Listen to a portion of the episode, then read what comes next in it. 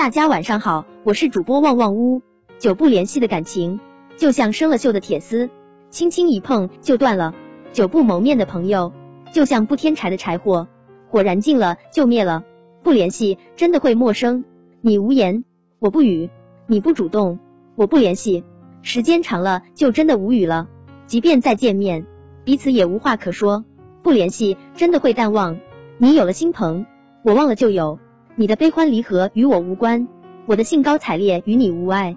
即便再相聚，彼此也没有共鸣。感情不联系就淡了，关系不维系就变了。如同杯中的热水，放着放着就凉；就像生锈的铁丝，拉着拉着就断。越来越多的名字记不起，越来越多的容颜变模糊。不得不承认，没有联系的感情，不常互动的关系，迟早有一天会败给时间和距离。不要说工作太忙没时间。不要说忙碌一天太疲惫，在这个机不离手的年代，手机是最方便联系的东西。你有时间刷视频玩游戏，我有时间看电视追长剧，又怎能没有时间发个信息联系？散搁在角落，时间长了就忘了；一落满尘埃，放的久了过时了。踢不去修复，用到之时却散了。人与人之间没了联系，便没了交往；没了交往，便没了感觉；没了感觉，便没了关系。